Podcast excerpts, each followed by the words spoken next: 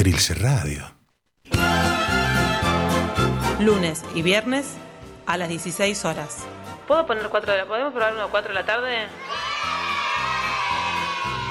La conspiración inútil. Lunes y viernes a las 4 de la tarde.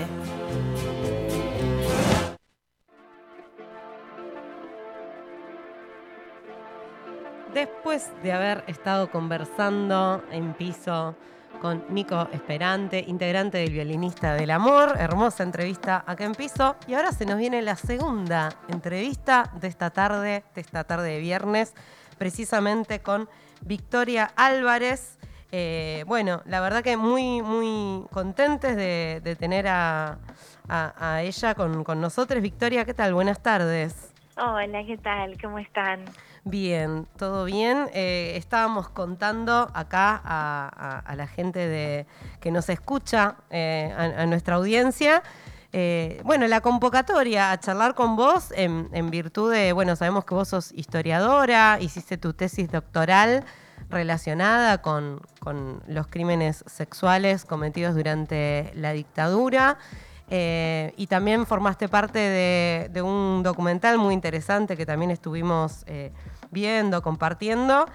Y, bueno, en virtud de la reciente sentencia, ¿no? Por eh, delitos, eh, crímenes sexuales en la causa ESMA. Así que bueno, eh, a partir de esto te convocamos y la verdad que muy, muy felices de, estar acá conversando con vos.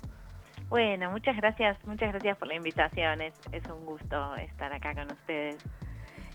Victoria, la primera pregunta.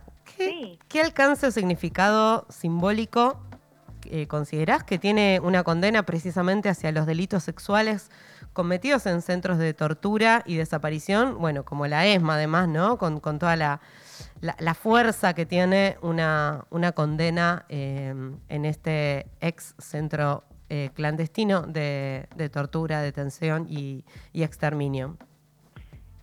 bueno, mira, yo creo que, es bien importante, sobre todo por, bueno, un poco por, lo que vos decís, ¿no? Por lo que significa y por la, por la visibilidad que tiene la ESMA, ¿no? Es medio como el, el centro eh, clandestino de detención que del que más se conoce en gran medida, ¿no? Eh, por donde pasaron muchísimos detenidos y detenidas y, y creo que, que bueno, los, los dos represores que fueron condenados en realidad ya tenían prisión perpetua, o sea, ya estaban condenados a perpetua.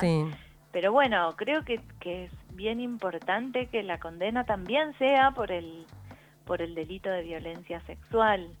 Em, una cosa que yo, que a mí me, llamó mucho la atención en su momento, en realidad Em, bueno, más o menos en, en, 2009, cuando se empezaba a discutir el tema de, si juzgar o no juzgar los delitos de, violencia sexual como delitos diferenciados de otros delitos, eh, había varios jueces, fiscales que planteaban que, bueno, que, esto se había dado en el marco de la tortura, ¿no?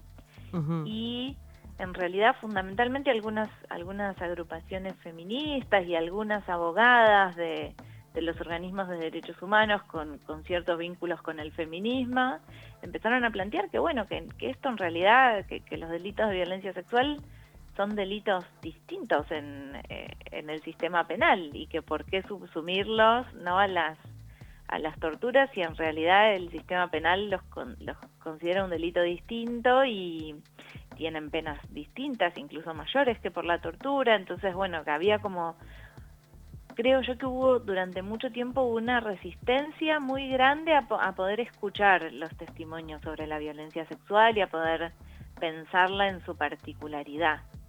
Eh, y creo que un poco en los últimos años, después de la reapertura de los juicios, pero, pero incluso diría en, los años, digamos, más cercanos, se ha ido dando una, una posibilidad de, de, pensarlo que se vincula en gran medida con, con, con las preocupaciones del presente, ¿no? que nos permiten eh, volver la mirada sobre el pasado y reparar en, aspectos que de alguna manera habían quedado invisibilizados o que no se habían podido abordar incluso desde los propios por ahí organismos de derechos humanos o, ámbitos más afines. Exacto, Para mí una cosa que es muy notoria es que, bueno, cuando empezamos con la película estaban ahí en pleno debate, ¿no?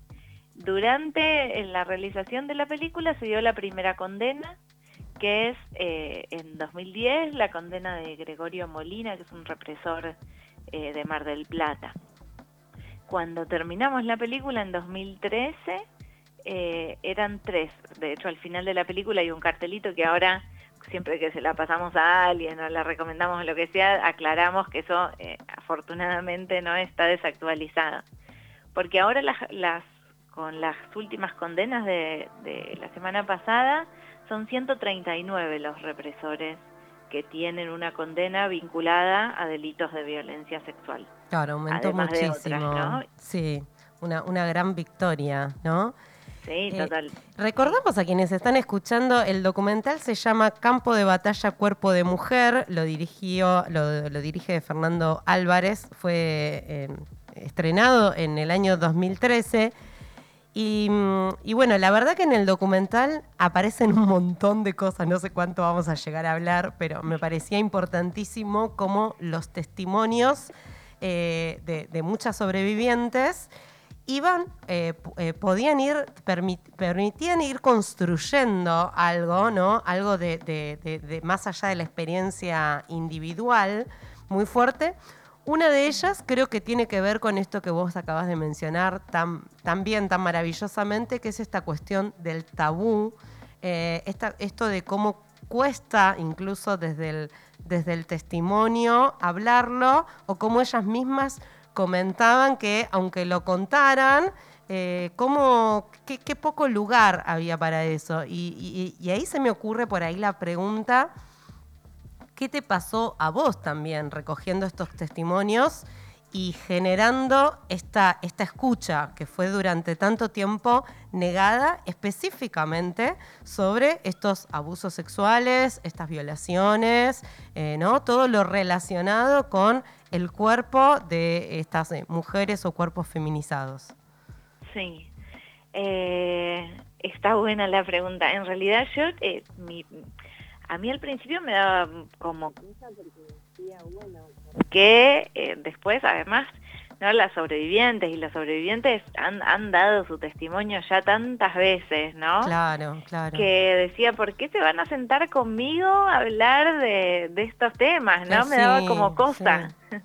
Em, y en realidad una cosa que nos pasó mucho con la película fue que, bueno, que creo que eso es es bastante importante, que es que a las, las primeras testimoniantes a las que llegamos, llegamos a través de, lazos de confianza, eh, ¿no?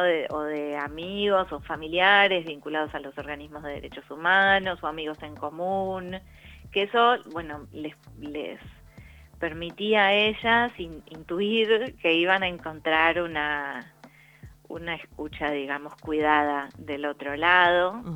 Eh, me acuerdo que una de las testimoniantes nos contó que bueno, que eh, en realidad ella, otra testimoniante le dijo de la película y nos dijo que la contactáramos y qué sé yo, y nos contó que nos había googleado, entre otras cosas, para ver qué, qué teníamos hecho, qué teníamos escrito, porque bueno, porque ella nos decía, la verdad que hemos dado tantos testimonios y después algunos de esos se han usado para, para cosas con las que por ahí no estábamos de acuerdo. Mm, Entonces, el tema de generar esa, esa confianza no, no, no es fácil.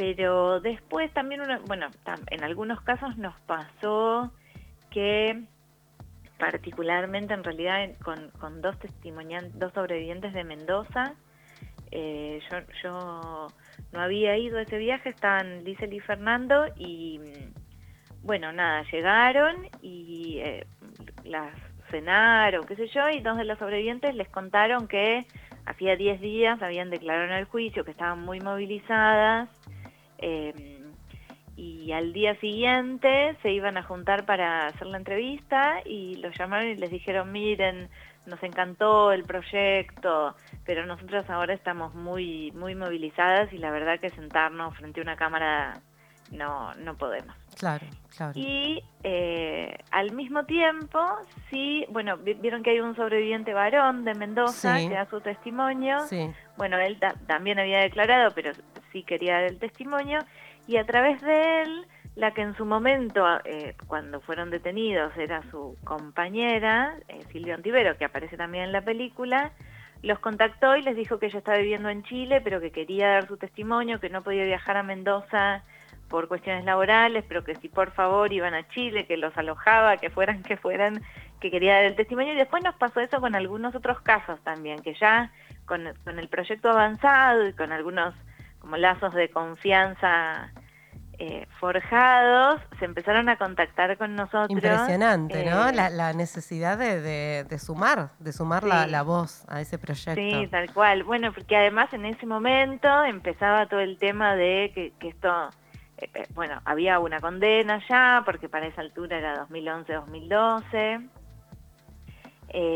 y muchas de ellas, bueno, Silvia, Silvia Ontivero lo, lo dicen en la película muy claro, ella declaró desde, desde los años de la dictadura, iba, no sé, estaban en la cárcel cuando había pasado al periodo ¿no? de bueno, a, ser presa política y fue la Cruz Roja y ella lo dijo y antes cuando estaba en el centro clandestino que apareció un juez dijo mire cómo me han violado y lo que ella dice es que siempre en ámbitos bueno no afines como es este juez que llega no al centro clandestino pero también en ámbitos afines lo que encontraba era como que la gente no sabía qué hacer con eso y no, no podían escuchar sus testimonios eh, en términos generales, que es algo que dicen muchos sobrevivientes, pero particularmente, específicamente, eh, en relación a la violencia sexual.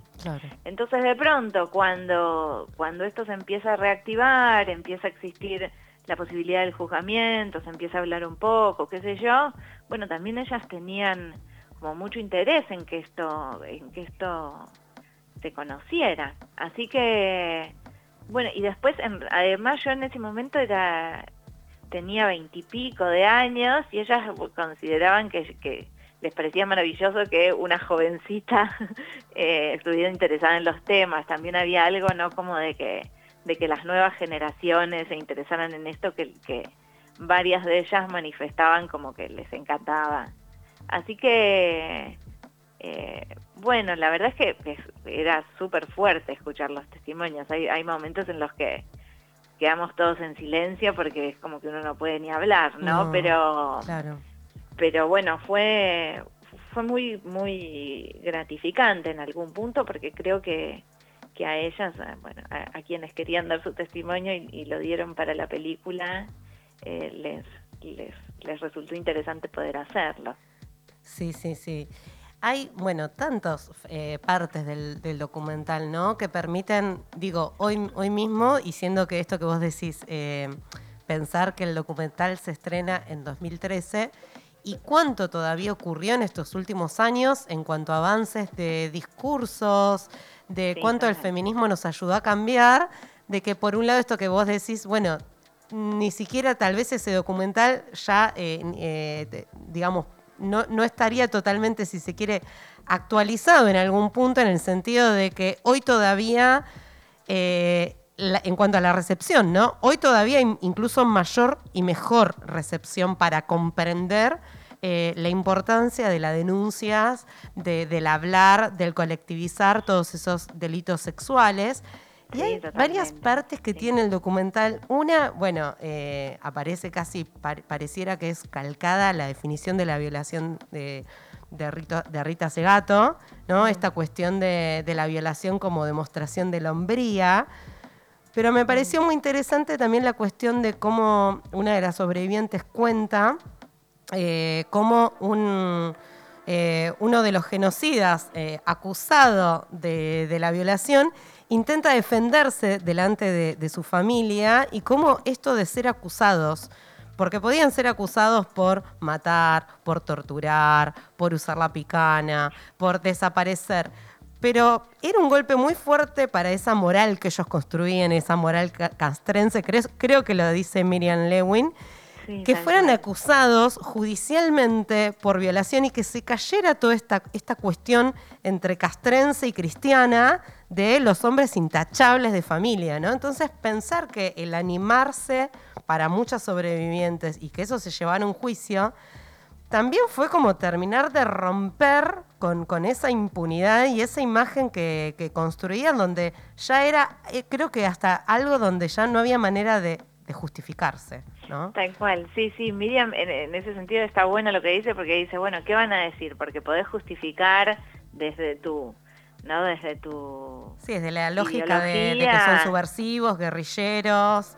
Tal cual, hasta el robo de bebés, dice, ¿no? Pero ¿y la violación qué vas a decir? ¿Me provocó? ¿No? Cuando se sabe en qué, en qué condiciones estaban las detenidas, ¿no? El, argumento de me provocó igual se usó mucho. eh, y eso también es algo que, que un poco plantea Miriam, que me parece interesante porque porque no, no en todos los centros clandestinos esto se dio de igual manera. Hay algunos centros clandestinos, hay, hay un testimonio en la película de una mujer que estuvo en Tucumán, que cuenta que en el centro clandestino en el que estuvo, todas las mujeres habían sido eh, violadas por eh, muchos de los represores, al punto tal que a ella le pasó que uno dijo, no puedo, y que eso a ella le daba la pauta de que evidentemente había una orden, ¿no? Que, de que todos tenían que hacerlo. Y después hay otros centros clandestinos de detención donde la cosa fue como más selectiva. Miriam Lewin habla como de, ella, ella dice que ella piensa que el Tigre Acosta tenía como una idea de, de malinchizar a las mujeres montoneras, ¿no? De conquistar, un poco decía, dice de, de, conquistar ese territorio, ¿no? De ganar esa batalla post-mortem a esos, Exacto, eh, sí. Eh, ella dice combatientes ilustres, ¿no? A las, las mujeres de los dirigentes montoneros. Y, por otra parte, esto de malinchizar a las mujeres que ella menciona, me parece que es interesante porque ella cuenta varios casos de mujeres que, bueno, nada, que de pronto las por ahí las sacaban del centro clandestino y las encerraban en un departamento, pero quedaban encerradas bajo llave, ¿no? Eh, y los, los represores iban y disponían de ellas, abusaban de ellas.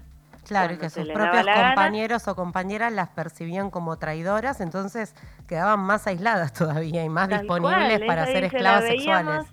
Tal cual, la veíamos tan investida, ¿no? De autoridad, qué sé yo, que no nos acercábamos y en realidad ella estaba totalmente sola y a merced del abusador, ella era una esclava sexual, pero bueno, con el tiempo lo pudimos ver, ¿no? Y, y, bueno, eso, esa, esa idea de Miriam también me parece interesante para pensar un poco cómo, cómo, lo, cómo, cómo fue concebido, ¿no? Y, y un poco qué pasó después con estas memorias que tanto costó eh, recuperarla. Sí, algo del cuerpo también, el cuerpo femenino o, feminizado como, como, campo de batalla también aparece en el documental muy fuerte, con algunas experiencias de embarazo y de parto, que a mí me mm. recordó muchísimo a cuando fui al museo de, de la ESMA y ver, por ejemplo, no sé, el pañuelo bordado de una mujer embarazada en la ESMA con una canción de Serrat que es, habla del embarazo como lo más hermoso de la vida y pleno.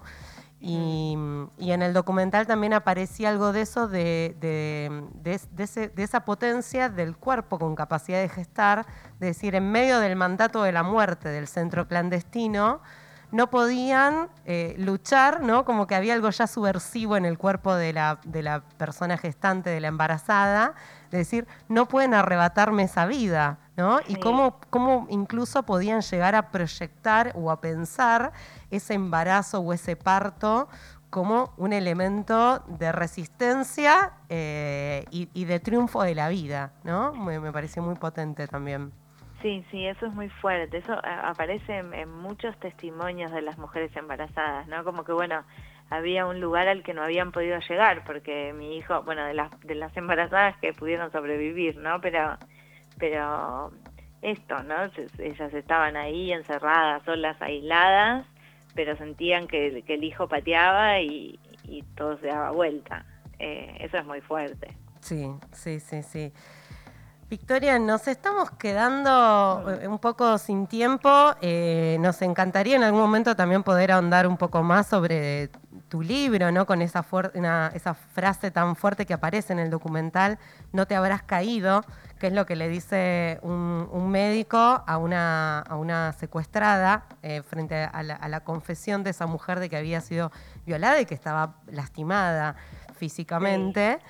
Eh, pero bueno, no sé, nos gustaría por ahí mm, eh, preguntarte, tal vez como pregunta final, eh, ¿qué, nos, ¿qué, crees vos que nos deja esta, este, este momento tan fuerte donde se van sumando las, sentencias por los crímenes sexuales, pero a la vez estamos en un momento de la sociedad donde cada vez nos animamos a hablar más?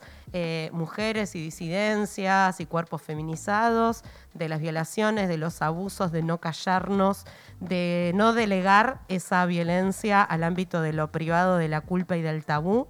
Em, bueno, ¿qué te deja vos toda esa mezcla entre tu investigación, todo, ese trabajo, ese pasado tan reciente y este momento presente que estamos viviendo? con, alegrías, con dolor, pero con mucho de, reivindicarnos. Sí, sí, bueno, es, un poco como vos lo, como vos lo contás, ¿no? Es, eh, yo creo que en gran medida eh, los juicios, los juicios por delitos de lesa humanidad tienen eh, ocupan un lugar, por lo menos para, para alguna parte de la sociedad, ¿no? Que lo, lo que pasa ahí genera eh, movimiento, ¿no? Nos hace pensar cosas y, creo que es, que es bien importante esto de desnaturalizar, creo que, que desnaturalizar la violencia sexual que se dio en los centros clandestinos de detención también permite, ayuda a desnaturalizar otras formas de violencia sexual y de género que, que por ahí durante mucho tiempo bueno, una de las cosas que, yo trabajo en el libro es qué es lo que fue pasando con estos, cómo fueron recibidos los testimonios a lo largo del tiempo.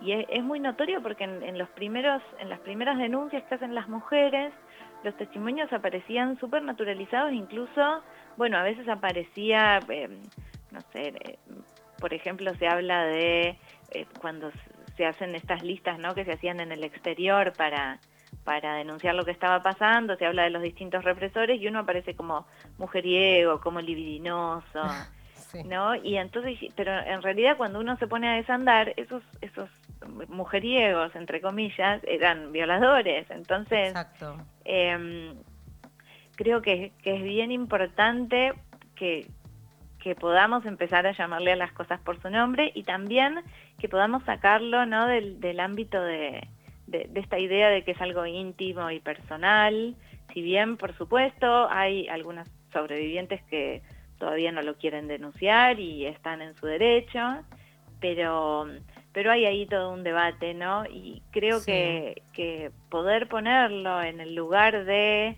una forma más de violencia política y llevarlo a los juicios por delitos de lesa humanidad, permite visibilizarlo y en gran medida lo que dicen las, las sobrevivientes es que es bastante reparador, ¿no?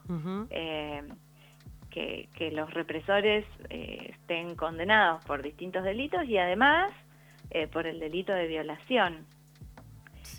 así que bueno, eso, yo creo que no sé si, si contesté a, tu pregunta, pero... Perfectamente, perfectamente, sí. Pero creo que es eso, que es muy como eh, expansivo lo que pasa en los, en los juicios por delitos de lesa humanidad y a la vez en, relación a, las cuestiones vinculadas a la memoria, etcétera, también em, empiezan a aparecer testimonios, películas, investigaciones, digo, no, no, no, no es solo lo que pasa en el ámbito de la justicia, sino que esto se empieza a hablar y a problematizar en, eh, en otros ámbitos también.